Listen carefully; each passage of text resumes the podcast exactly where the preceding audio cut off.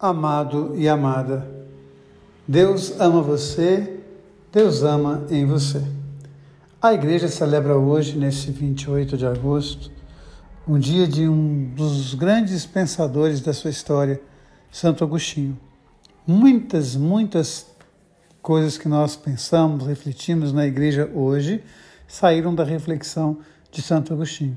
Ele colaborou muito para a doutrina, para a teologia da Igreja Católica.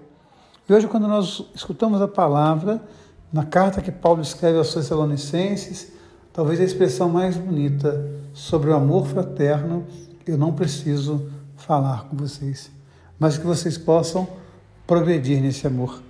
Então, desde o apóstolo Paulo, desde Jesus Cristo, nós aprendemos que precisamos progredir no amor. Deixar o espaço do amor na nossa vida sempre aberto ao crescimento crescer no amor, progredir no amor, deixar Deus falar em nós através do testemunho do amor. Porque afinal Deus ama você, Deus ama em você.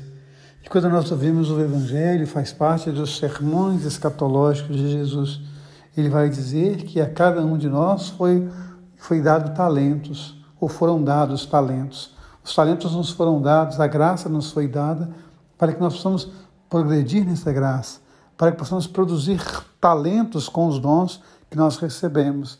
E muitas vezes nós preferimos enterrar os nossos dons. Enterramos no medo, enterramos na raiva, enterramos na mágoa, enterramos no ciúme.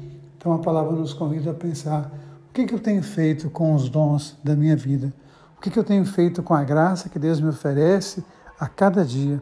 Pensar nisso com bastante seriedade. E como eu tenho deixado o amor progredir em mim. Pense, reze, coloque o seu coração diante dele e pense sempre, guarde sempre que Deus ama você, que Deus ama em você. Amém.